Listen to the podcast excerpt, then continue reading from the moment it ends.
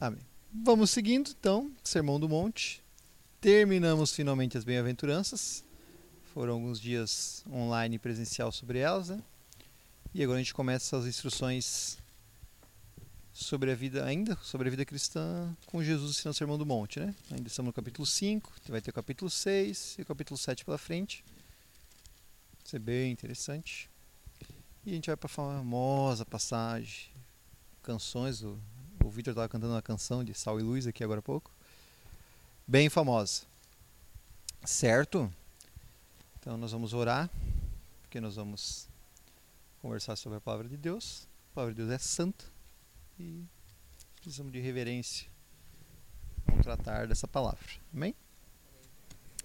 Amém. Deus, em nome de Jesus, nós oramos e pedimos que o Senhor nos abençoe essa noite, Pai, com a tua graça, com o teu Santo Espírito, para que nós tenhamos o um entendimento da tua Escritura, sabe, do que o Senhor tem a falar ao nosso coração, que não seja só mais palavras jogadas ao vento, mas são palavras que vêm diretamente de ti ao nosso coração, nos transforma, nos renova conforme o Senhor quer, o Senhor tem planejado, Pai. Que a gente venha ter reverência diante de Ti nesse momento, a gente tenha temor ao tratar sobre Sua palavra e que a gente venha se concentrar muito mais no que o Senhor tem a dizer do que a nossa mente pecaminosa talvez queira dizer, Pai. Em nome de Jesus, os abençoe nesse momento. Amém. Amém. Ganhada a autorização né, de Deus falar sobre a palavra dele. Aí apaga a luz, né? é um sinal que ele não autorizou. Queima tudo. Eu pego, queima a Bíblia, queima, a Bíblia queima. Amém. Nós vamos para o Sermão do Monte, Mateus 5, lá no episódio 13, no capítulo no versículo 13. Começou, né? O...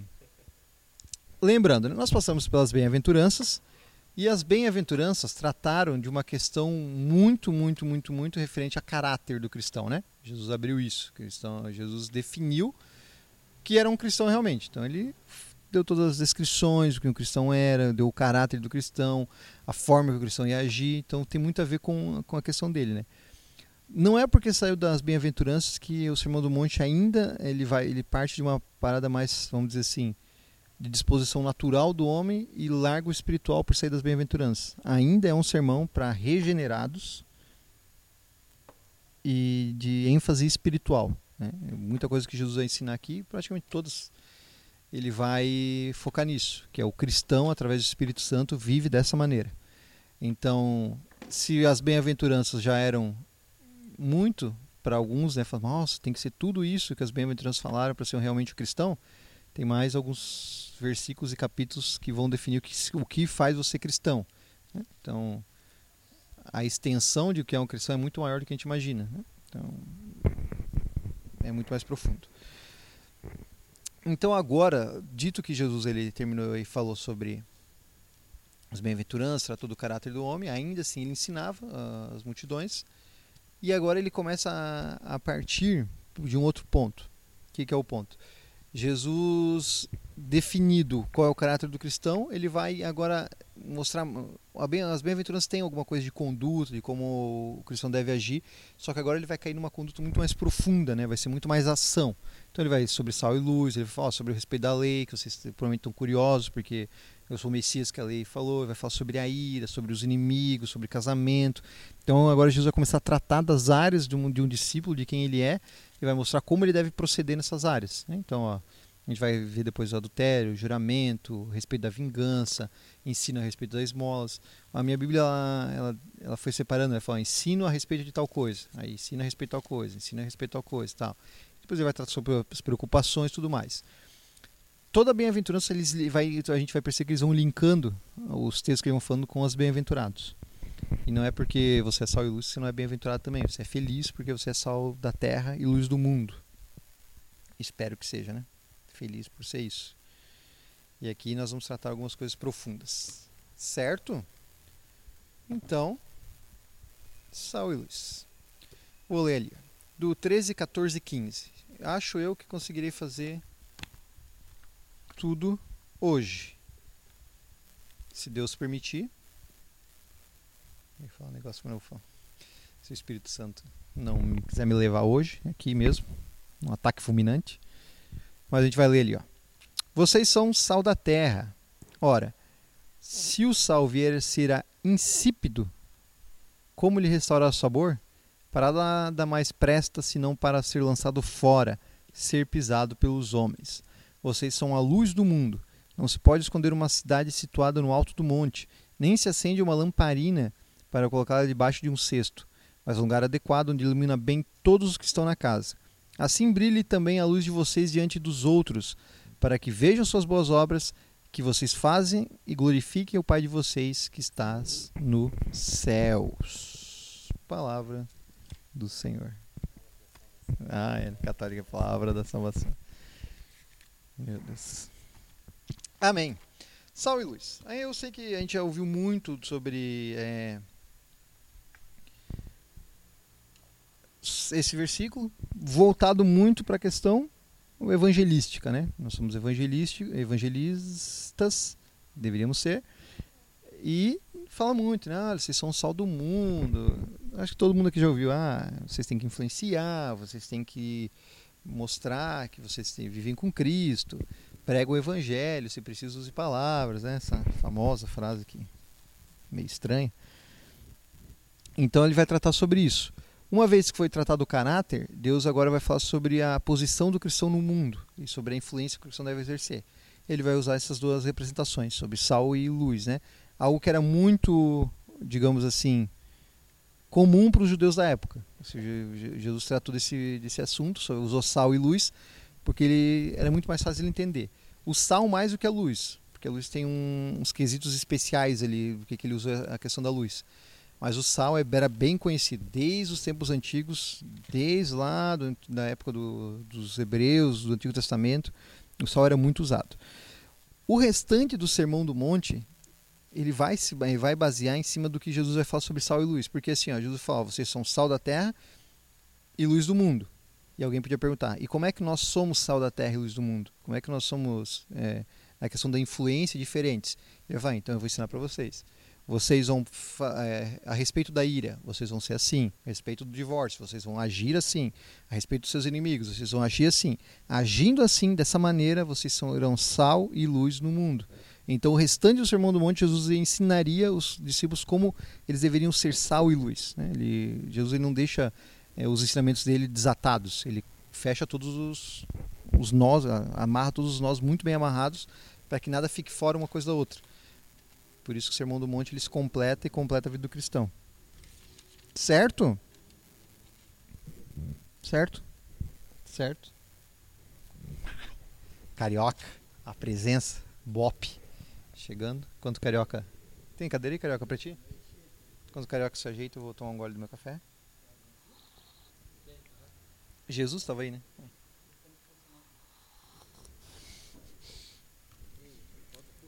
É um clima do GP amoroso esse.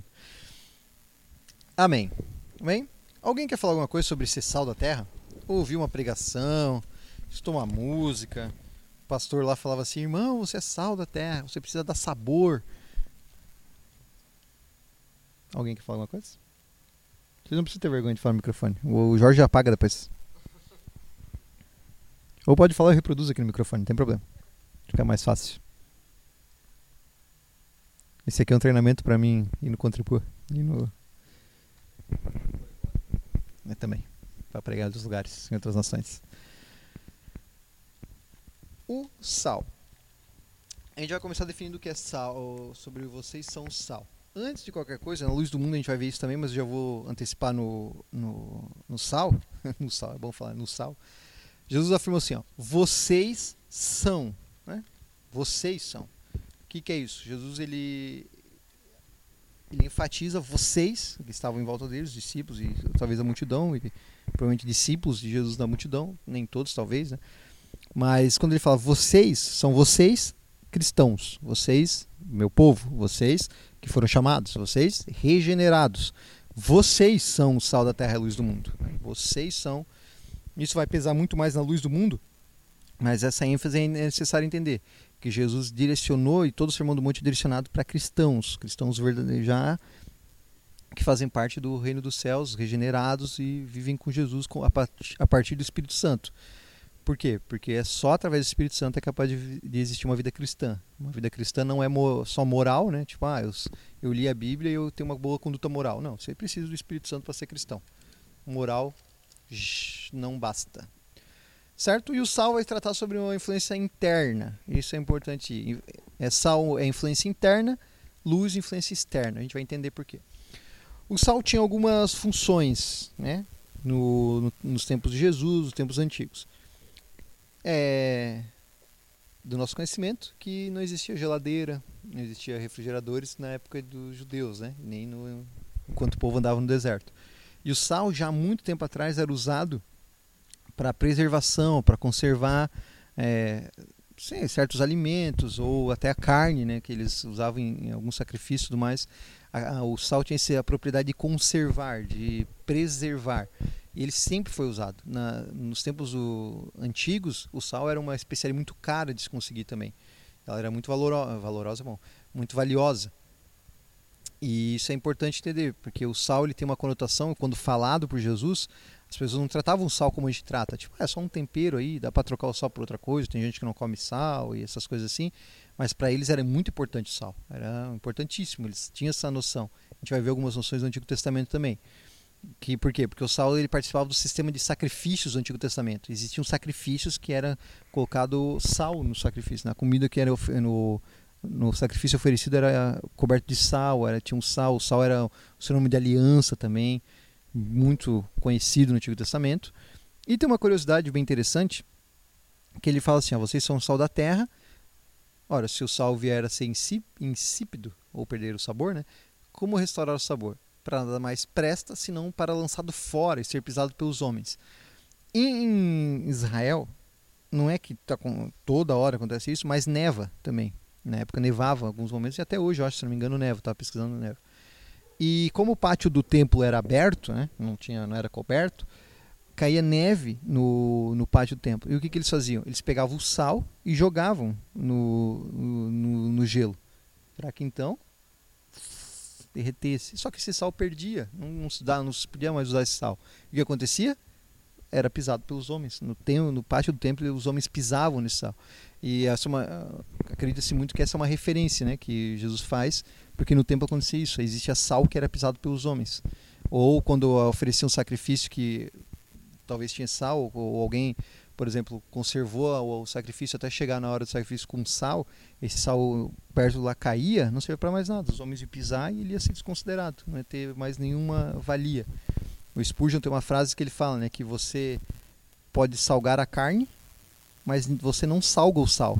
É impossível você salgar o sal. Se o sal perdeu o sabor, não serve para nada, isso não é utilidade para o sal. Sei lá o que você vai fazer com o sal. Vai guardar num potinho, mas vai ficar lá guardado. Certo?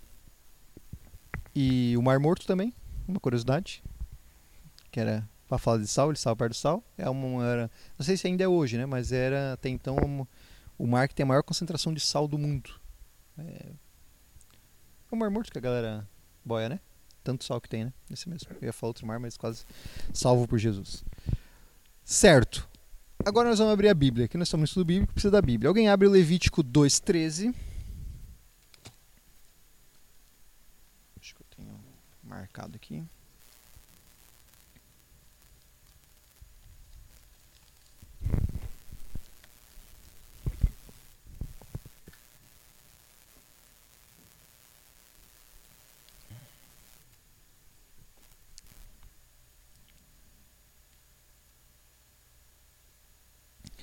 Fala assim, ó.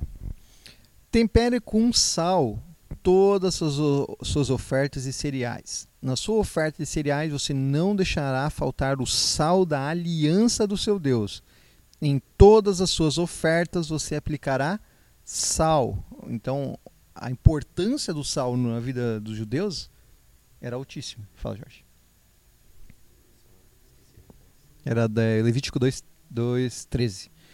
Então eles têm era, uma, era muito importante o sal. Quer ver números 18, 19, que é o famosão agora. Não, no, no, é números 18 e 19. Fala. Isso, 18 e 19. Fala assim, ó. Todas as ofertas sagradas que os filhos de Israel oferecerem ao Senhor, eu dou a você, aos filhos e às suas filhas, por direito perpétuo. Esta é uma aliança perpétua de sal diante do Senhor, para você e para sua descendência. Então, o sal fazia parte do, do, sistema de alianças, né? Ele foi representado na aliança. Foi uma, uma aliança perpétua de sal. A gente vai entender isso lendo 2 Crônicas 3.5. Mas ele, o, esse sistema do sal era... Por quê? Porque o sal, eles tinham essa noção que eles era uma conservação, uma, uma forma de conservar puro uh, as coisas, né? De, de, preservar as coisas. Então, uma aliança perpétua de sal era uma aliança conservada, uma aliança pura, uma aliança que ia durar. E ele usa essa referência. Então, o sal é muito mais importante para eles do que talvez para nós hoje com um, apenas um condimento. E segunda Crônicas minha Bíblia lá dobrou do caso molhado. Ricardo. Tadinho do Ricardo, tá mal. Aí não consigo mais abrir essa folha. Quem abriu aí? É 13 5. Eu acho que eu vou conseguir. Aqui, ó. Eu leio aqui. Fala assim, ó. Será que vocês não sabem que o Senhor, o Deus de Israel, deu para sempre a Davi a soberania de Israel e a ele e a seus filhos por uma aliança perpétua? Quando a Bíblia fala aliança perpétua, é o que? aliança feita lá em Números, que os descendentes viriam, a descendência que Jesus, né, que o rei de Israel, era uma aliança feita, uma aliança perpétua, uma aliança de sal, né? Ele falou assim, olha, é uma aliança, é verdade, lá em Moisés falou uma aliança perpétua de sal. Isso quer dizer o quê? Uma aliança que dura, uma aliança que foi preservada, que se manteve pura até chegar aqui. O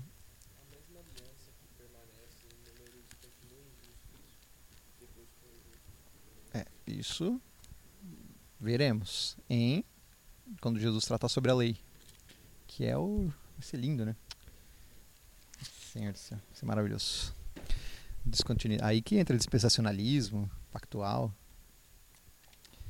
E eu só vou ler um outro aqui, um bônus. É, em Ezequiel 43, 24 fala assim: Ofereça-os diante do Senhor. Ofereça-os diante do Senhor. Os sacerdotes espalharão sal sobre eles e oferecerão em holocausto ao Senhor. Isso aqui é uma outra oferta, né? Que eles estão oferecendo novilho. E nas instruções, lá em Ezequiel, já bem lá na frente, ele fala: olha, quando vocês oferecerem ele, cubram ele de sal, né? Preparem ele, cubram ele de sal e ofereça holocausto ao Senhor. E é interessante porque porque ele, eles mandavam cobrir de sal o, o, o sacrifício, mas esse sal não estava sendo usado para conservar ainda. Eles só usavam esse sal para como uma, um sinal de uma aliança, né? um sinal de uma coisa conservada e pura. Então o sal tinha muito essa ênfase. E quando Jesus se concentra e fala: Olha, vocês são o sal da terra, já dá esse link na cabeça deles. Eles falam: Olha, somos o sal da terra, quer dizer que nós, nossa função é preservar, conservar, nós estamos uma coisa pura diante de nós. E aí Jesus usa uma questão muito. Parece muito simples, né? Que Jesus falou: olha, se o sal perde o sabor, se o sal perde o sabor, já era, não tem muita importância, né? Então nós vamos ver sobre isso. Mas esse é o significado, a importância do sal. Parece quando a gente lê, isso é um exercício que a gente tem que fazer sempre também. É um exercício de contexto histórico e entender o que o, o que o texto quer dizer, a importância das, das questões que o texto quer dizer. Jesus não solta palavras aleatórias, ele não soltou palavras aleatórias. Usou alguns falam assim, olha, Jesus ele pegou, se concentrou e pensou assim, olha, o pessoal lá em 2020, se eu falar aqui sal da terra, mas vão matar na hora a charada. Aí ele não, ele pensava nas pessoas que estavam em volta dele. Ele entendeu, ele falou, olha, eu vou, vou usar um contexto, como a gente já tem muito familiarizado com o sal, eu vou usar o sal e eles vão entender isso. Eles vão entender a importância que eu estou dando para eles. Sabe? Da mesma forma que o sal era importante nos holocaustos, nas questões da aliança, como ele acompanhou os judeus em tudo que eles fizeram e acompanha hoje ainda, eu vou vou falar que eles são sal terra, eles vão puxar, vão entender quão importante é ser cristão.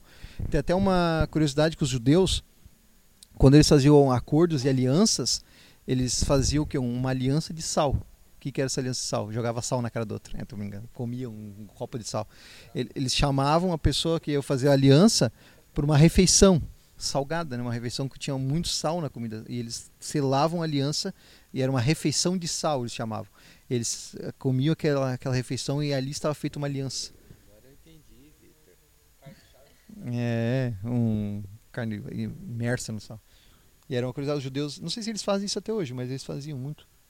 Na cultura judaica, assim, né, Cláudio, tipo, igual tu falou no começo, que pra gente, se não fosse, se a gente não soubesse que fosse Jesus falando isso, não valeria tanto, porque, tipo, que nem tu falar, algumas pessoas não comem sal ou coisa assim. Tu falou que é, quando Jesus pensava no que falar, ele sabia que aquilo era super valorizado. Não, não quero. Sim. É, não sei porque assim, muita coisa mudou para os judeus, né? Eles não oferecem mais sacrifícios, eles interpretaram outra passagem para se livrar dos sacrifícios e viram meio uma baguncinha, alguns centros, núcleos judaicos assim. Então, mas eles são muito culturalmente fortes, né? Eles têm muita da cultura deles, eles seguem até hoje. Mas essas questões de refeição, de sacrifício, não sei ainda. Eles se, como dizer assim, alguns judeus se contemporaneiz, contemporaneizaram, sei lá se essa palavra existe, muito assim com o contexto atual, né? Então, a gente vê bastante coisa. Os judeus em Manhattan, né, que é o segundo polo que tem mais judeus fora da, da de próprio Israel, eles são bem mais avançados, mais. Não sei se eles têm essa tão tal importância, né? Porque se eles oferecem mais sacrifício, o que os judeus fizeram? Uma vez que eles perderam o templo, eles não podiam mais oferecer sacrifício. E hoje para oferecer sacrifício eles encontrariam vários problemas, né? Com as ONGs e com tudo isso que desceria em cima deles porque era sofrido muitos sacrifícios constantes, eles pegaram uma famosa passagem que fala assim: Não quero sacrifícios, quero misericórdia. E eles interpretaram essa passagem de que, como o sistema de sacrifícios passou, eles não teriam mais como, os sacrifícios agora seriam o quê? Boas obras. Né? Eles fariam obras de misericórdias ao próximo, ao povo, a quem tivesse volta. Resumindo, o que eles achavam que eles o salvam ser obra, pelas obras da lei, eles acham que eles são salvos pelas obras que eles fazem hoje. Então eles interpretaram dessa maneira. Sim.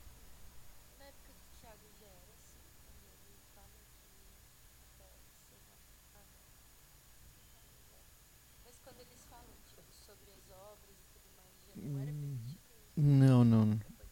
Eles ainda eles foram dispersos, né? Mas eles tinham essa noção de sacrifício ainda.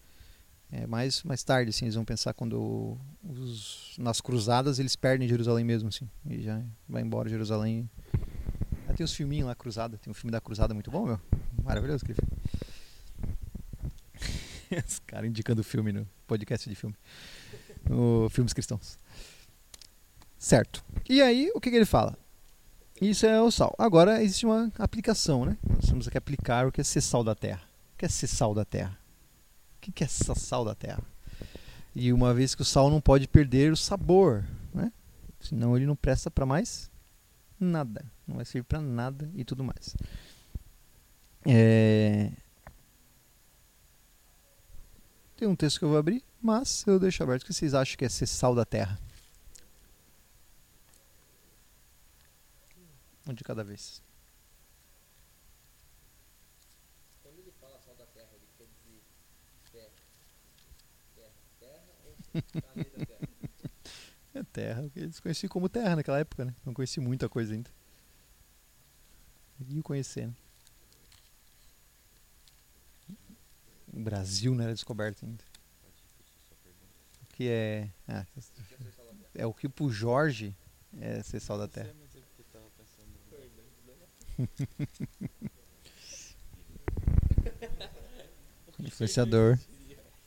Isso aí, influenciador, muito bom. A pergunta é o que é ser sal. O que é ser sal da terra?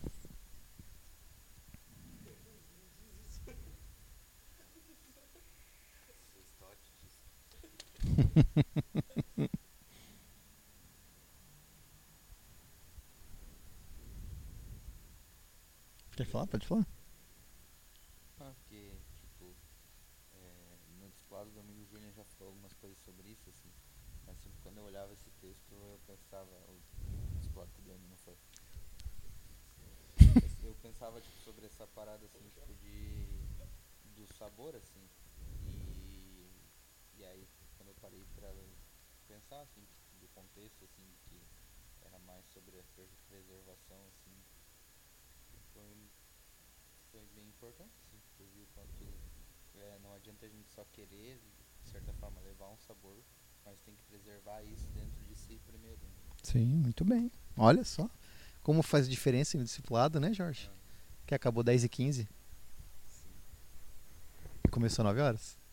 Comigo, comigo derrubando o cara de moto antes de começar o discipulado. Meu Deus. O tanto. Alguém quer falar mais alguma coisa? Pode falar? Tanto na questão evangelística, né, que é o sabor que ele falou do influenciado, como do, do, do preservar, é correto você falar sobre o sal, né? O sal, ele, na questão, ah, eu preciso ser influência, eu preciso ter sabor, eu preciso indicar um sabor, eu preciso conservar as coisas, esses dois sentidos, bom, é, cabe a administração disso. Por quê? Porque o mundo, sendo o mundo e sendo dominado, não sendo dominado, né, mas o príncipe deste mundo cegou as pessoas ao entendimento, o diabo comanda os Paranauê, nós estamos num mundo fadado a se autodestruir. Por que, que o mundo que é mundo não se autodestruiu? Porque Deus não re- refreou ele, fazendo o quê? Preservando ele com o quê? Com o sal, com a igreja, que deveria ser o sal. Nós somos o freio moral que, o, que faz o mundo não se autodestruir totalmente. Por isso que nós somos esse sabor, essa coisa que conserva o mundo puro ainda. Não puro, né?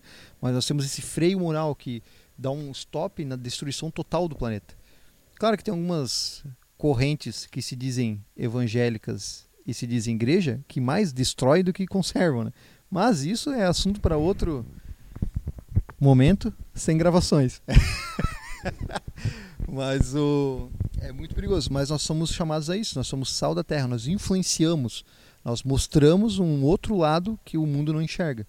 O mundo não enxerga assim, ó, por mais que o mundo talvez perceba, né, às vezes que tá meio feia a coisa, que nós estamos se tá acelerando a destruição do planeta, eles não têm é, como conservar, né? Eles talvez tentem, talvez procurem meios de conservar o, o planeta. De, nós estamos falando de conservar na questão do, do- da destruição que o pecado traz, né? através da vida do homem. Eles não conseguem. É, Nós, como igreja, somos o sol, nós que refreamos, nós que paramos os homens, que freamos a intenção pecaminosa destruidora dos homens, nós falamos, nós proclamamos, nós mostramos qual é a verdade, nós amamos. Ah, Lembra, as bem-aventuranças se encaixam muito bem aqui. Como é que você é sal da terra? Quando você é misericordioso, quando você é pacificador, quando você é limpo de coração, quando você tem sede de justiça. Tudo que você faz que é o inverso do mundo, você está freando o mundo dele se autodestruir. Tem até alguém fala, não lembro quem fala, mas fala assim: a intenção da igreja não é, é, somente, tipo, digamos assim, a igreja existe para transformar a sociedade. né? Não é o objetivo. O objetivo da igreja é glorificar Deus e, enfim, proclamação do evangelho. Só que na proclamação do evangelho, ela, ela muda a sociedade indiretamente ou diretamente. Por quê? Porque se você pega cinco pessoas lá, um é assassino, um é bandido, outro é traficante e tal, e esses caras se convertem, a sociedade perdeu mal homens e ganhou bons homens. Em tese seria assim, né? Ganhou sal da terra. Nós preservamos, nós seguramos a autodestruição que esses homens causariam. Então a, a igreja ela vai mudando a sociedade, não é o objetivo principal dela. Mas isso acontece, né? Quando Baxter, que é um dos puritanos, ele vai numa cidade pequena lá ele discipula, vai, ele discipula mais de 800 famílias, ele discipula todo mundo. As pessoas disseram que aquela cidade ela exalava algo muito bom, era muito tranquilo ficar naquela cidade, porque todos eram constantemente discipulados e orientados pelo evangelho. É uma cidade muito boa, né? O, quando Calvino ele, ele está em Genebra, ele é muito influente dentro de Genebra. Genebra começa a ser comandada segundo as estruturas da Bíblia. Genebra se torna próspera, se torna um lugar bom de se ver, um lugar, um lugar de refúgio a perseguidos, um lugar que encontrou paz. Né? Depois que acontece várias lutas lá, mas enquanto Calvino estava lá, e até hoje Genebra é uma cidade muito próspera, muito tranquila. Espero eu que seja assim ainda. Mas e essas questões assim, um, por quê? Porque o evangelho tem esse poder, né? A vida, a igreja tem essa essa característica, ela é sal, ela refreia. E nós cristãos devemos ser sal também em nossos relacionamentos. Nós devemos fazer o quê?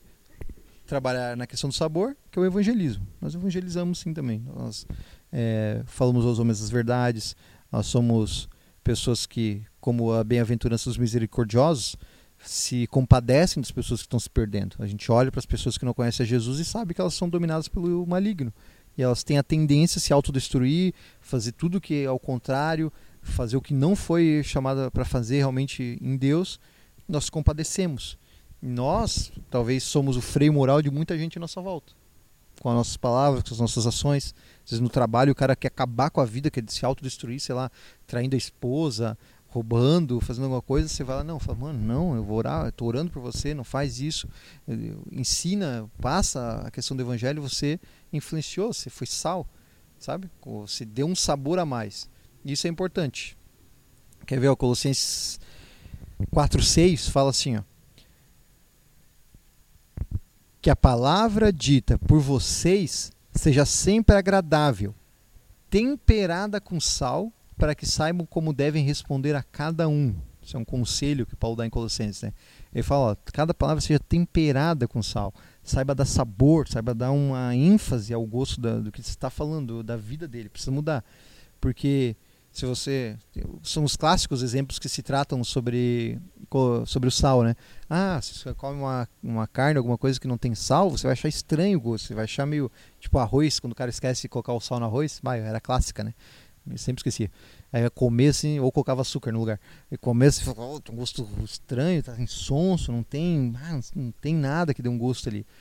E é esse é o mundo hoje. O mundo não tem sabor de nada, é todo mundo comum, ordinário, as coisas são sempre a mesma coisa, tudo vai para o mesmo buraco, é sempre a mesma história se repetindo, é, as mesmas desgraças para todo mundo, para todo todo mundo é fim do fim do mundo agora, mas sempre foi, todo mundo sempre pensou que dependendo da área que estiver no mundo, o fim do mundo era aquele ano, não foi.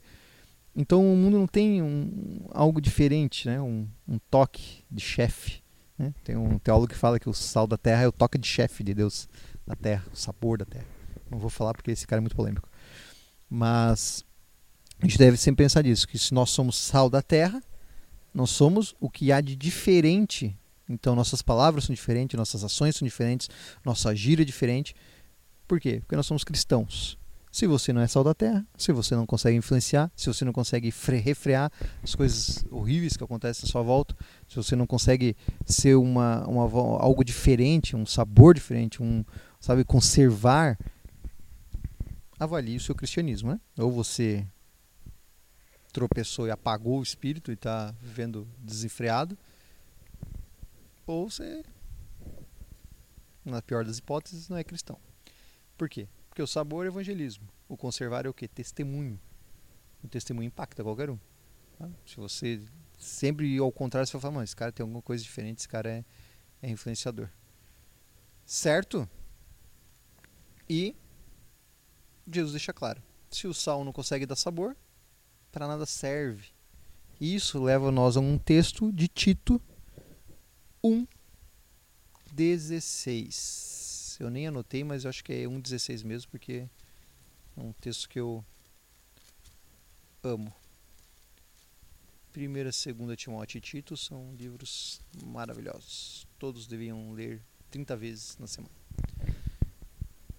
Isso. Tito 1,16. Ele está falando sobre os falsos mestres, as falsas doutrinas.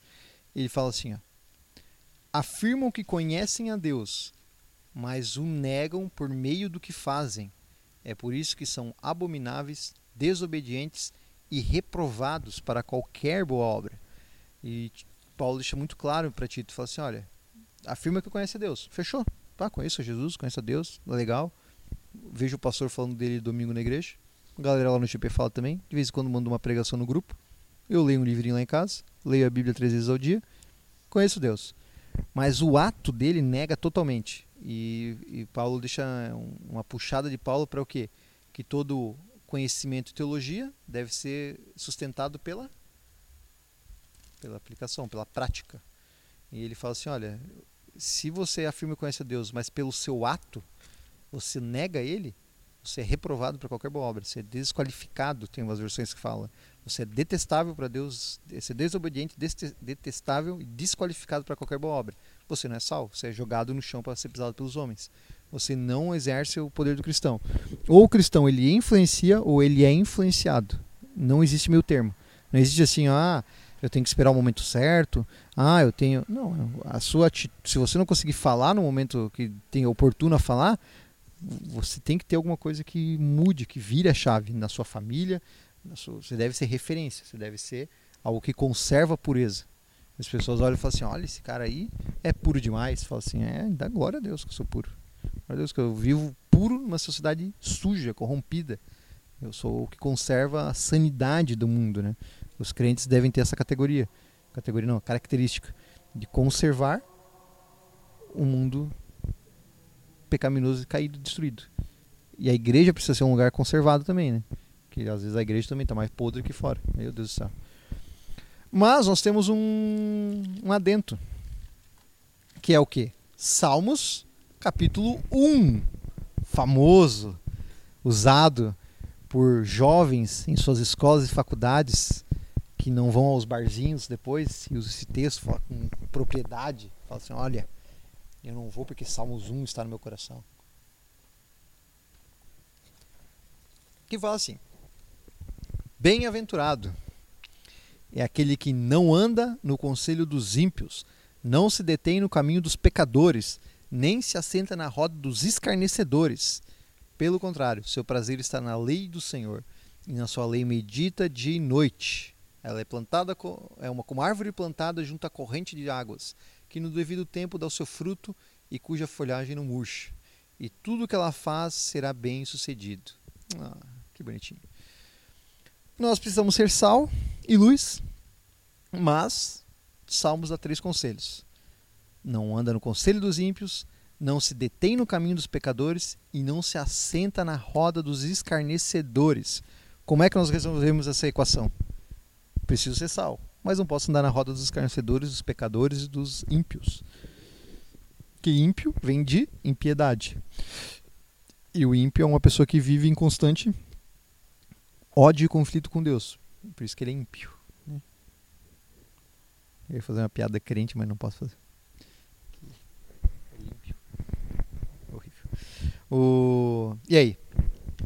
Sendo sal, pode andar na roda dos escarnecedores? Se assentar na roda dos escarnecedores? Se deter nos caminhos dos pecadores?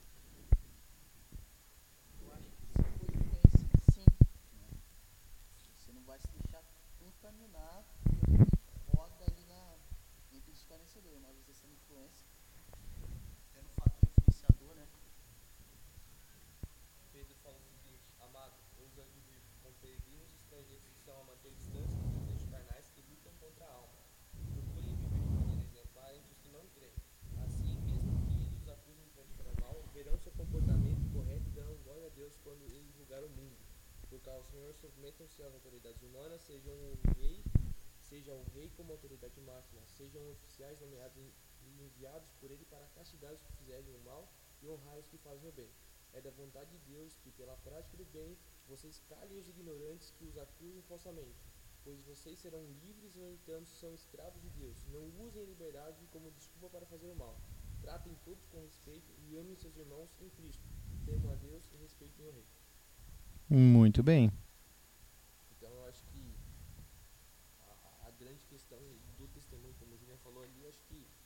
Independente de, de da onde nós estamos, a gente deve manter a nossa fé, pois felizes são aqueles que têm sede e fome de justiça. Então, independente de onde eu estou, eu sempre vou crer que aquele que é justo virá julgar, independente de onde eu esteja, e que meus atos reflitam aquele que eu sirvo. Eu vejo também que tem um propósito, propósito é proclamar o Evangelho. Né? Onde quer que a gente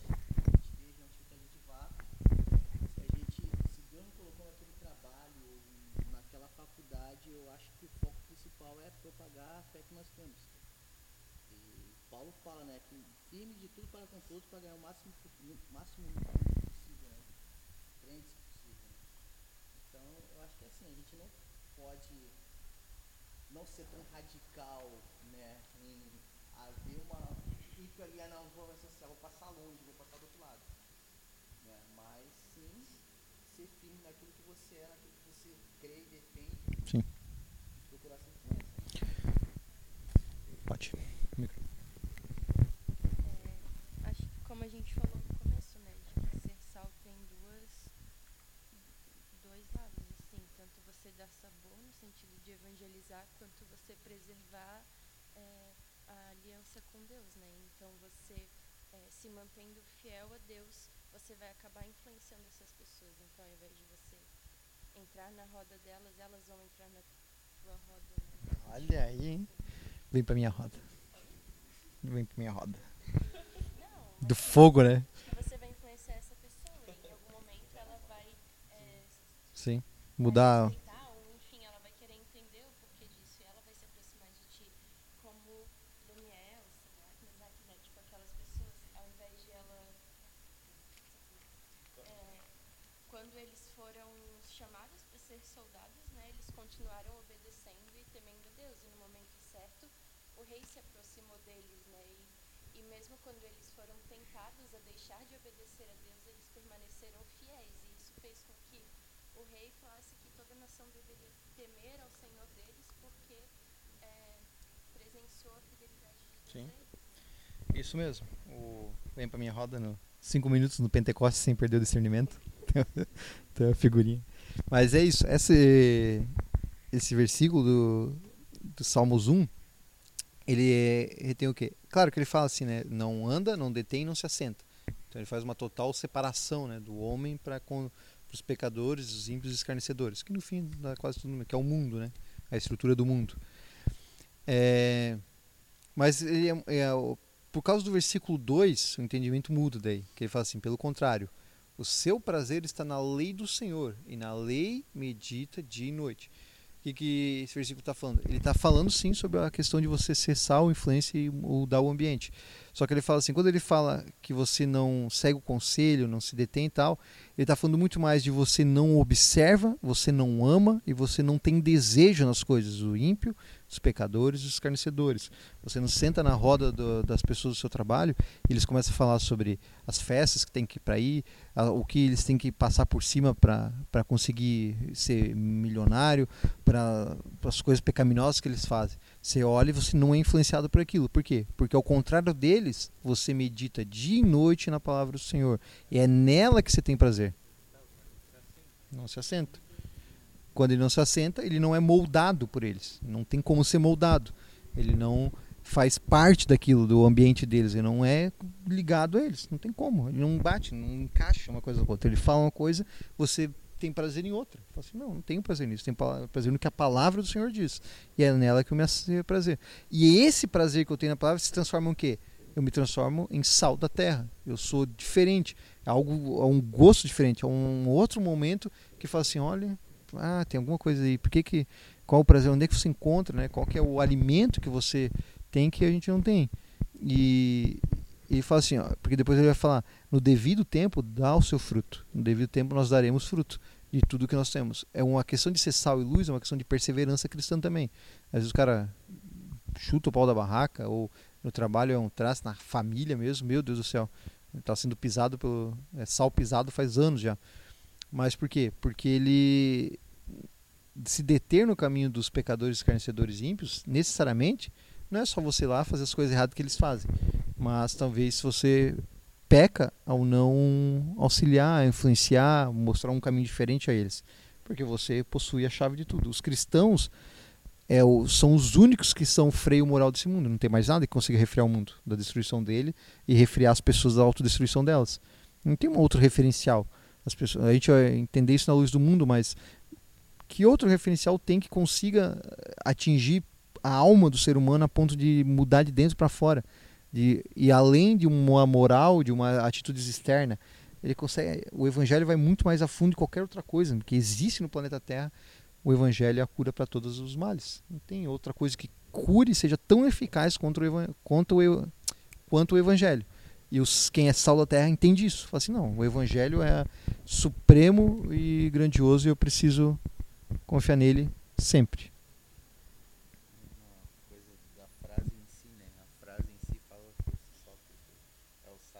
É. Então é Sim. o sal que vai ficar Sim. dentro do saleiro, é o sal da terra. Então, Ah, sabia. Não, não, essa é. não, mas tem um, pode us- acusar a carne fresca de se deteriorar. Ela não pode fazer nada por si só. O Sim. importante é aonde está o sal. O, não, eu, porque o Hernandes fala, né? Que nós somos sal da terra, não do saleiro. Ah, Nós não somos sal do saleiro, nós somos sal da terra. Então nós estamos na terra e por uma vez que nós estamos na terra, corre o risco de nós cairmos no chão e sermos pisados. Então se nós estamos na terra, nós temos que ter um propósito. E. Vai falar uma coisa? O.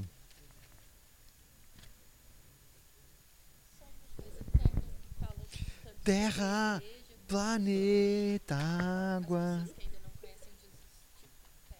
terra. Total, tudo. né? O, o cristão é, e aqui entra uma questão bem, bem profunda para tentar. Quantas horas são? Dá tempo de eu falar sobre luz hoje ainda? Ah, entra uma questão bem profunda assim, ó. que assim a gente entende, a gente é uma, infelizmente, né? Somos uma geração muito relapsa. Relapsa. Eu tô vendo muito vídeo do Hernandes, meu. O Hernandes fala umas palavras muito excêntricas. Excêntrica é uma palavra excêntrica. Mas o. Não, mas ele então copiou um livro também. Existe os Sete Brados do Salvador na Cruz. A W. Pink. Arrepia esse livro. Esse livro é bom, meu. Nossa. W. Pink dá no meio aqui, ó. O... Assim, ó. Nós somos uma geração meio devagar, de usar a palavra, né? Que é o quê? Que não se aprofunda na Bíblia. Não, não há amor total pela Escritura Sagrada. Por quê? Porque nós somos uma geração fast food, né? De 7 minutos, de 5 minutos, de Instagram, de arrasta pra cima, de influencers digital, de vídeo de YouTube, de várias coisas. Nós não conseguimos condensar e concentrar energia na, na Bíblia, em estudar a Bíblia, em se aprofundar no que o texto quer falar, no que Deus quer falar através da Bíblia, o que é a lição que eu devo aplicar. E uma vez que eu não tenho eh, muito mais eh, mal dedicados ao estudo bíblico, nós somos piores ainda na prática. Né? Nós somos influenciados mais e muito pelo que o mundo fala a nós. O mundo é o sal que, que sobrepõe, é o tempero que sobrepõe o nosso. Por quê? Porque nós somos influenciados constantemente. Nós achamos que o jargão cristão nos conserva, é o, é o que conserva nós. Mas não. Isso é perigoso. Por quê? Porque o Sermão do Monte, eu, já- eu- eu sempre repito isso, ele tem uma, uma importância absurda na vida do cristão. É a palavra, é, é nada mais do que o que Jesus instruiu de como ser cristão. Tipo, aqui está, se você é cristão, tu- esses capítulos do Sermão do Monte é a sua vida. Se, alguém um dia não conseguir ler eh, o Sermão do Monte, mas olhar para você, vai falar assim, bah, isso aí, meu, quem que ensinou você a ser assim? Fala, Jesus, o Sermão do Monte. Por quê? Porque o cristão ele não é ausente dessas coisas, ele precisa viver dessa maneira. Se ele não vive dessa maneira e ele se diz cristão, ele é fantoche de Satanás. Ele é usado por Satanás. Porque Satanás tem essa obstinação de destruir as obras de Deus, de querer impedir as obras aconteçam. E, e isso é muito importante. Estudar, entender e a- além. Porque assim, ó, as pessoas que não são cristãs, pessoas comuns, elas vivem a vida delas tal, e elas falham em algumas coisas, elas abandonam outras, elas deixam de lado algumas coisas. E isso normal na vida delas. É, no nosso cotidiano, talvez a gente deixou um trabalho, foi para outro, tudo mais. Pessoas comuns. Cristãos que não agem como cristão não serve para nada. É inútil. Por isso que Jesus falou assim, ó, um, um sal que perde o sabor não presta para nada. Não é- tem va- valia nenhum para Deus executar a obra. É, des, é reprovado para qualquer boa obra. Não serve para nada. Isso é muito importante pensar, porque o cristão ele tem que ser cristão. No momento que ele falha como cristão, ele não presta para nada. Não serve para mais nada. Se você vamos tratar de passado e ninguém precisa chorar, você, meu Deus, eu fui um, um traço na minha vida. Mas você estava lá no seu trabalho lá e você passou por uma empresa onde você não influenciou ninguém, não mudou a vida de ninguém, não proclamou para ninguém, não alterou na vida de ninguém nada na luz do evangelho, você só passou lá para ser jogado no chão e pisado pelos homens. sabe? Nós somos cristãos. E nós somos cristãos não da boca para fora, nós somos cristãos pelos nossos atos, do que nós somos e pela convicção que nós temos na palavra de Deus. Ah, eu não estou ouvindo a Deus. Você não lê a Bíblia. Deus não vai, você não vai ouvir audivelmente Deus no seu quarto. Não tem como. Deus não vai vir lá falar, Júlia, eu tremer aqui. Né? Tipo, tem aquela, aquele, aquele meme que o cara, ah, fiz a máquina do tempo, vou voltar para ouvir o sermão do monte. Aí volta, chega Jesus falando aramaico. não entende. cara fica assim, Jesus viu, ouvi teu sermão. O cara não entende, né? Tipo, o que, que você quer ouvir? Não precisa. Você tem, você tem a palavra de Deus aqui. Deus falando constantemente à alma do homem, falando assim: Filho, te criei para ser assim, é assim que você deve proceder. Se você não proceder dessa maneira, fantoche do diabo. Não existe meio termo, não existe negociação bíblica. Isso tem que entrar na cabeça das pessoas que se dizem cristã. Um cristão, ele pode ser o que ele quiser da vida dele. Ele pode ser um cara postar vídeos motivacionais no Instagram dele, pode fazer postar, pode ser o que quiser, pode ser motorista de drift, queria, pode ser várias coisas, mas ele é acima de tudo cristão. Todo o proceder dele deve ser cristão, não existe desculpa. Ah, eu sou eu, gerente de banco e lá não dá para ser isso ou fazer aquilo. Filho, você é cristão. Ah, é no meu trabalho lá, eu tô, trabalhando lá, eu tenho que mentir para manter meu trabalho. Sai do trabalho, ou você continua o trabalho e é usado por, pelo diabo, ou você sai do trabalho e é cristão. Não existe, ninguém se assenta na mesa de Deus para discutir desculpas. Tipo, Deus chama os filhos à mesa e aí Deus, ah, agora eu quero ouvir as desculpas de vocês, por que, que vocês não estão fazendo o que eu ensinei lá no Sermão do Monte? É, Deus é isso, daí Deus, é, é verdade, né? Tem olhado aqui de cima, tá difícil, né? Não. O máximo que acontece é você se assenta na, no, no, na mesa e aí Deus olha para você e fala, é, e acontece o que aconteceu com Jó vocês estão abrindo a boca para encher o saco? Eu vou falar uma coisa para vocês. Se assenta que agora eu vou falar. Né? O, o livro de Jó tem essa, essa, frase. E aí Deus começa a falar. Ô Jó, onde é que você estava quando eu lancei os fundamentos, quando eu fiz tudo que eu fiz, quando eu te criei, quando eu criei sua cara feia que tu é aí? Onde é que tu estava? Não estava em lugar nenhum, tu não é nada, meu. O que, que tá vindo reclamar? O, Lamentações, Jeremias tem. O que, que se queixa o homem? O homem que vive apesar dos seus pecados. Jeremias fala, por que o homem se queixa da vida? Ele vive, apesar dos pecados dele, está vivo ainda. Do que, que ele tem que se queixar? E isso nos leva o quê? A ter um profundo entendimento bíblico. É...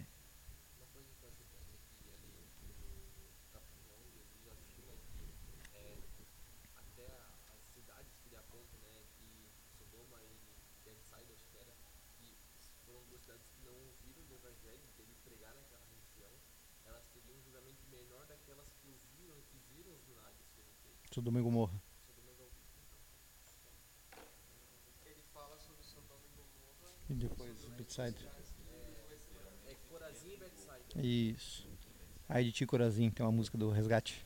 E, tipo, é, Sim, dos que viram e provaram. enquanto nós somos o sal dessa terra e nós não mostramos os milagres que Jesus fez, é, faz muito sentido. Sim. Ó, ninguém é cristão por si só. Não tem como. É impossível ser cristão pela própria experiência de vida. Porque ninguém nasce cristão. Ninguém nasceu e se batizou no, na, na água do, na- do, do parto lá, se batizou já, uh, saiu. uh. Não, ninguém nasce cristão. Nós aprendemos com quem? Com Jesus a ser cristãos. Então o homem não tem nada de disposição natural dele que saiba ensinar ele a ser cristão. Nada. Não é o que ele imagina ser, não é o que ele ouviu as pessoas falando, o que ele viu na TV, o que ele imagina, ah, cristão é uma pessoa boa que faz o bem e ora para Jesus para curar os enfermos. Não, nem enfermo, né? Quem é ímpio não usa a palavra enfermo, só cristão usa a palavra enfermo. O e não não sabe, ele precisa da Bíblia como regra de fé e prática. Tudo que ele for praticar, ele precisa passar a Bíblia. Isso é sal porque o sal, o sabor que ele dá é bíblico, é Bíblia. É triste assim, ó, eu sou um cara que, enfim, sou, sou apaixonado muito pela Bíblia, gosto de estudar, gosto de teologia, gosto de ler, gosto de entender as coisas e tudo mais. Mas além de só estudo, eu tenho um profundo amor pela Bíblia, pelo que Deus ensina. Para mim, é, quando eu, eu me assento lá na frente da minha Bíblia, eu sei que é Deus, por isso que eu tenho esse temor de tratar da palavra de Deus, porque eu sei que é Deus falando. E eu preciso saber, eu não tenho. Se eu ficar lá imaginando, ah, eu acho que ser cristão é assim. Eu acho que ser sal da terra é assim. Não, filho, sal da terra é o que a Bíblia vai ensinar. Você não sabe. Tá? Essa galera que acha que sabe, não sabe. Galera que. É triste. O cara vai chorar, né? A desvalorização a, a estudar a Bíblia. Ah, ficou mal, assim. Eu falo, se pudesse arrancar todo mundo e colocar, olha, vocês vão estudar a Bíblia, filho. Poder fazer escala bíblica dominical todo dia, poder estudar a Bíblia todo dia, seria maravilhoso. A gente estaria em uma outra situação. Mas não estamos. As pessoas não levam a sério. As pessoas são mestres na vida mundana, no que elas vivem, mas não são mestres na Bíblia. Isso é deprimente. Uma pessoa que sabe mais, por exemplo, eu trabalho com vendas e vendo peça de moto. Conheço as peças da moto lá, vendo, falo assim, oh, filha, essa peça é boa, essa peça é ruim. Essa peça dá certo também. Peça da Titan dá certo aqui, pastilha de freio aqui dá certo aqui. Daí eu falo, é, eu falo, ah, tô trabalhando aqui, trabalho há anos já com peça de moto, eu sei, já aprendi já. Tanto que eu vendi e vi a galera dando certo errado, eu sei qual é a peça que dá. Tem coisa que eu nem sei, mas eu sei qual é que dá em tal, tal, tal, tal. Os caras, pô, ainda bem tal, que você sabe. É, um, é vergonhoso eu saber mais sobre peça de moto do que da Bíblia. É horrível isso, não posso, não sou cristão. Se a pessoa falar, ah, eu sou cristão e eu sei, mas eu não sei muito da Bíblia. Mas, mano, de matemática eu sei tudo. Não serve para nada. Pode servir, se a matemática te mandar pro céu, amém. Mas não vai mandar. Você precisa saber ser mestre na Bíblia, você precisa saber o que a Bíblia fala, porque você carrega a palavra de Deus em você. Isso é importante entender para ser sal. Para ser sal, o homem só é sal quando ele carrega a Bíblia no coração. Medita dia e noite, tem prazer na meditação dia e noite da Bíblia. Ele conhece a palavra de Deus, ele sabe o que Deus fala sobre todos os assuntos em relação ao homem o mundo está se autodestruindo e está nas trevas, que a gente vai falar sobre a luz do mundo. Está sobre total escuridão, ele não enxerga, ele não vê a autodestruição que ele está. Nós somos sal e terra, é, nós somos sal e terra, bom, nós somos sal e luz. Nós influenciamos, nós refreamos o mal e nós influenciamos externamente sendo luz, mostrando a clareza das coisas. O cristão precisa estar tá pronto. O cristão, não era o Edwards, não lembro quem falava, falava o cristão ele tem que ter duas realidades a primeira é que ele precisa glorificar Deus em tudo. A segunda é que uma hora ele vai morrer por causa do evangelho. Se não morrer, alguma coisa vai acontecer. Mas ele vai ser perseguido, ele vai ser mal falado, ele vai ser olhado torto, porque ele é cristão. Sabe? E por isso que Pedro fala: se for para padecer, padeça fazendo bem. Padeça sendo fiel a Deus. Se for para de, ser derrubado, ser xingado, ser caluniado, ser alguma coisa que você fa seja isso fazendo bem, que as pessoas elas te acusem com uma mentira, sabe? Que mas você caia fazendo bem, nunca caia sendo praticando mal, porque você é cristão. Então ser cristão é muito mais do que cumprir funções, agendas diárias, essas coisinhas básicas aí. Não é, cara. Eu, eu, nós precisamos focar no que a palavra de Deus tem e ter prazer em estudar a palavra de Deus. Muito prazer. E sair dessa vida de fast food, de ah, tudo é muito rápido, tudo é muito rápido. Não, estude a Bíblia. Spurgeon demorava anos para formar um pastor. Colocava do ladinho dele aqui, ó, e andava, andava, andava, andava, ensinava. Baxter chamava os, os que se queriam ser pastores, colocava uma cadeirinha do lado assim, ó. Toda segunda e terça, Baxter uh, atendia mais, quase 800 famílias. Assim, o dia inteiro as famílias iam e ele atendia. E o cara ficava do lado só ouvindo. Ouvindo Baxter falando, ouvindo, e depois ainda Baxter ia ensinar sobre o que ele tinha falado. Aqui, ó. E hoje a gente eu pergunto para. Ó, oh, filho, o que é ser bem-aventurado? É, tá lá na Bíblia, né? Quando dá, eu sou. Meu Deus do céu. Acho que nem o diabo tem a audácia de falar isso. Né? O cara fala, então, não sei Porque crê em Deus. Quem que tem o testemunho de que Deus existe é qual? O diabo, os demônios dão testemunho que Deus existe. Então não faz diferença o homem falar que Deus existe. É que nem o diabo. Nós precisamos ir além do nosso cristianismo. Um cristianismo que influencia, um cristianismo que muda, sabe? Chegar, quer ver?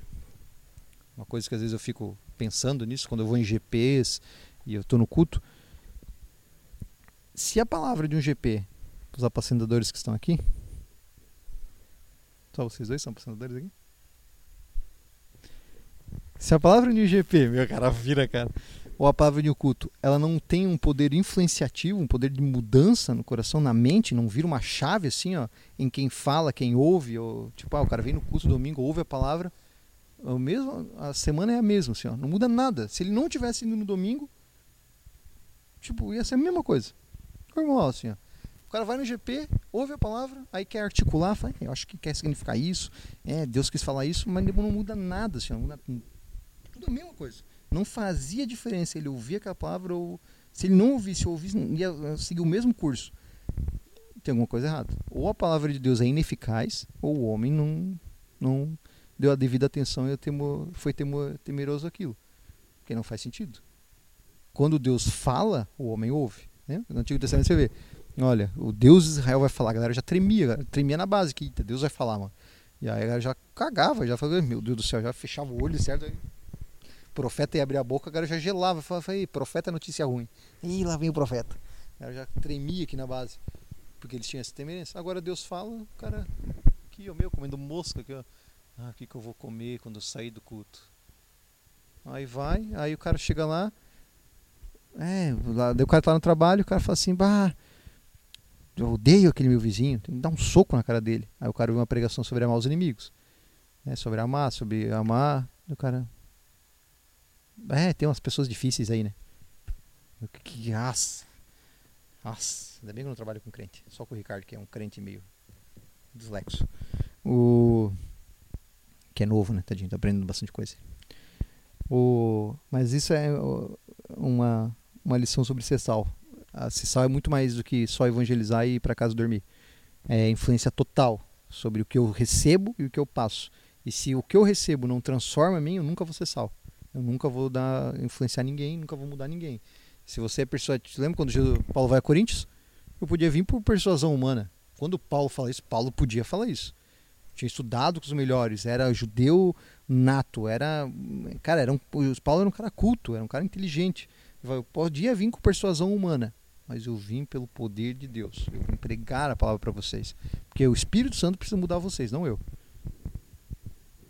A, gente é muito, a gente é muito bom com as palavras.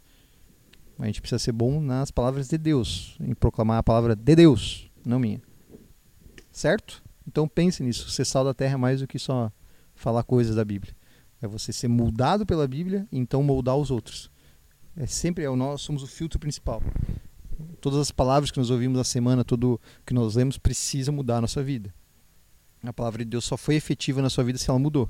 Se ela virou uma chave dentro de você, você pensa, bah, é isso. Eu preciso refletir, preciso meditar nisso que foi falado e até Deus mudar ou falar alguma coisa comigo. Se não, então, tipo, eu não vou perguntar aqui, né? Tipo, ah, o que, que Deus falou com vocês no culto de domingo? Porque talvez o cara treme, ai meu Deus do céu. Olá, Deus sou eu de novo. Tem aquela figurinha do cachorro, né? Olá, Deus sou eu de novo. Que é muito boa. Mas esse é, um, é só um, um, um, toque, né? Cara, sejam reverentes ao culto a Deus e a cada GP, a cada palavra que vocês ouvem, a cada coisa que você ouve que tem a palavra de Deus sendo levada. Abram o coração e foquem totalmente naquilo. E saiam de lá pensando como o que Deus quis falar, como você vai ser transformado. Se não, filho, não vale nada. A gente não, nunca vai ser sal da terra. Se nem o sabor do que veio para nós nós experimentamos, imagina passar um sabor.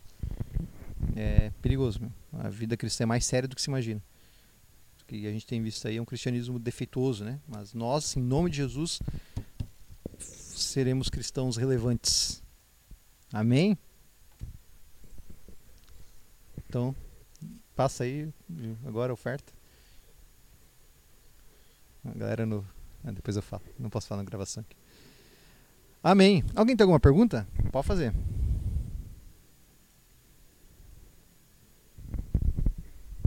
Não? Quem quer fazer algum comentário? Pode fazer. Sol da Terra.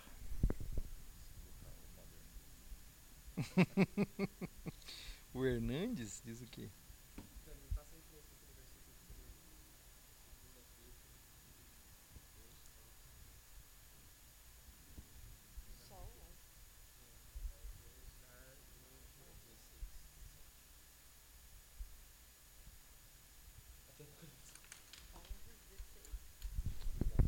esqueci de marcar.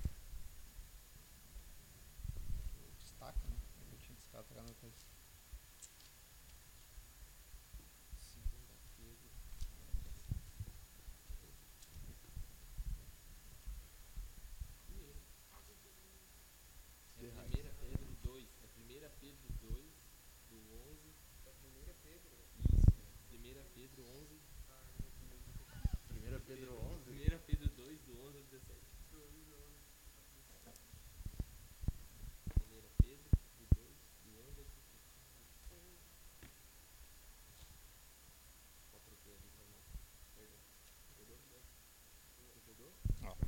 Foi um negócio que o Lloyd Jones fala sobre o sal. É bem, é bem é simples, mas é, é interessante. Lloyd Jones, não sei. Ele fala assim, ó. O sal é essencialmente diferente do material ao qual ele é aplicado. O Hernandes fala, eu, eu falei que o Hernandes se baseia muito no Lloyd Jones. O sal é essencialmente diferente do material que é aplicado. Né? O sal não se, não se salga o sal com sal. Ele é aplicado numa coisa diferente. E, em certo sentido, exerce todas as suas virtudes exatamente por causa dessa diferença. Né? No arroz, o sal ele dá essa diferença, a virtude dele. É conforme nosso Senhor exprimiu aqui. Ora, se o sol, se o sol é bom, se o sal vier a ser insípido, como lhe restaura o sabor? Para nada mais presta, senão ser lançado fora e pisado pelos homens. A própria característica fundamental do sol, do sal, oh caramba, sal, sal, proclama uma grande diferença. O cara só fala sol, sol, carne de sol. A própria característica fundamental do sal proclama uma grande diferença, porque mesmo em pequenas quantidades em relação à matéria a ser salgada, o sal exerce uma imensa diferença. O sal exerce uma imensa diferença. A menos que compreendemos isso perfeitamente, nem teremos começado a pensar corretamente a respeito da nossa vida cristã. Ah, o Jones é muito bom. O que ele falou? Ele falou assim: olha, a, o sal ele é o que? É uma grande diferença. E se a gente não entendeu isso, nossa vida cristã não começou ainda. O crente é uma pessoa essencialmente diferente de todas as outras criaturas humanas ele é tão diferente delas como o sal difere do material ao qual é aplicado. É tão diferente delas como o sal é diferente no ferimento sobre o qual é passado. Essa diferença externa, apesar de óbvia, precisa ser enfatizada e ressaltada. Todavia, ao crente não cabe somente ser diferente, cumpre-lhe cumpre gloriar-se nessa diferença. Isso que eu falei. O crente ele se gloria nessa diferença, ele é diferente, ele entende que o material que ele é aplicado, que é o, o homem pecaminoso, é diferente dele, ele é diferente daquele homem. Por isso que eu falei, entendeu? Da, da atitude que você tem, de quem você é, da maneira que você vive a sua vida cristã, volta na Bíblia, é diferente de qualquer outro humano que não conhece Jesus. E na hora que você aplica o sal naquilo, na situação, no contexto que você vive o sal é aplicado, é total diferente, porque é uma coisa diferente, não é o mesmo do mesmo ele dá um sabor diferente, ele ressalta, ele, ele dá um, um sabor, sabe? Você coloca um, uma colherzinha ali, já realça totalmente o sabor, já muda a questão do que ele foi aplicado. O sal tem essa capacidade de mudança. Se ele perder o sabor e for jogado, não serve muito para nada. Acabou-se. Né? né? Culinário, que eu sei que é um culinário. Um culinário, não sei se essa palavra existe também.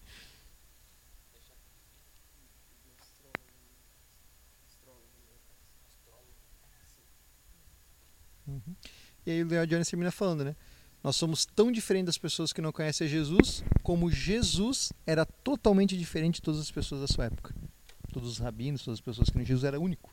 Então nós somos únicos num mundo depravado, caído, afundado no mais esterco possível. Eu sou o quê? Você é único. Terminou com couto. Único, né? Você é único. Se você quer descobrir o segredo, raça pra cima. É. Ai, amém. Vamos orar para terminar. Alguém que falar alguma coisa? Se você quiser dicas de como salgar a comida, Vitor está aqui.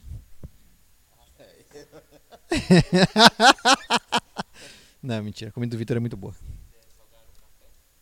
Ah, verdade.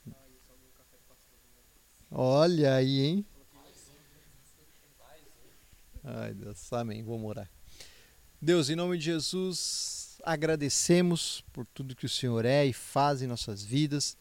Agradecemos pelo privilégio, pela oportunidade de estudar a tua palavra, de tratar sobre as palavras suas nesse livro, Pai maravilhoso. Que o Senhor continue a nos ministrar através dele, continue a falar através dele, continue a ensinar através dele nossas vidas, que nós nos tornemos cristãos autênticos, verdadeiros sal da terra, Pai, que a gente influencie, que a gente mude, que a gente transforme a vida das pessoas, que a gente se, sirva talvez de um freio moral para a destruição desse mundo e que a gente venha a ser realmente cristão, Pai. E a gente não perca o sabor, que a gente não seja jogado fora, seja pisado pelos outros, mas a gente seja cristão autêntico no final de tudo. E que a gente encontre o Senhor naquele dia falando servo bom e fiel. Que o Senhor esteja conosco até lá, Pai, nos ensinando, nos exortando que teu Santo Espírito fique em nosso coração atentando, Pai, para tudo que é glorioso e maravilhoso diante da tua presença. Em nome de Jesus oramos e agradecemos por tudo, Pai. Amém.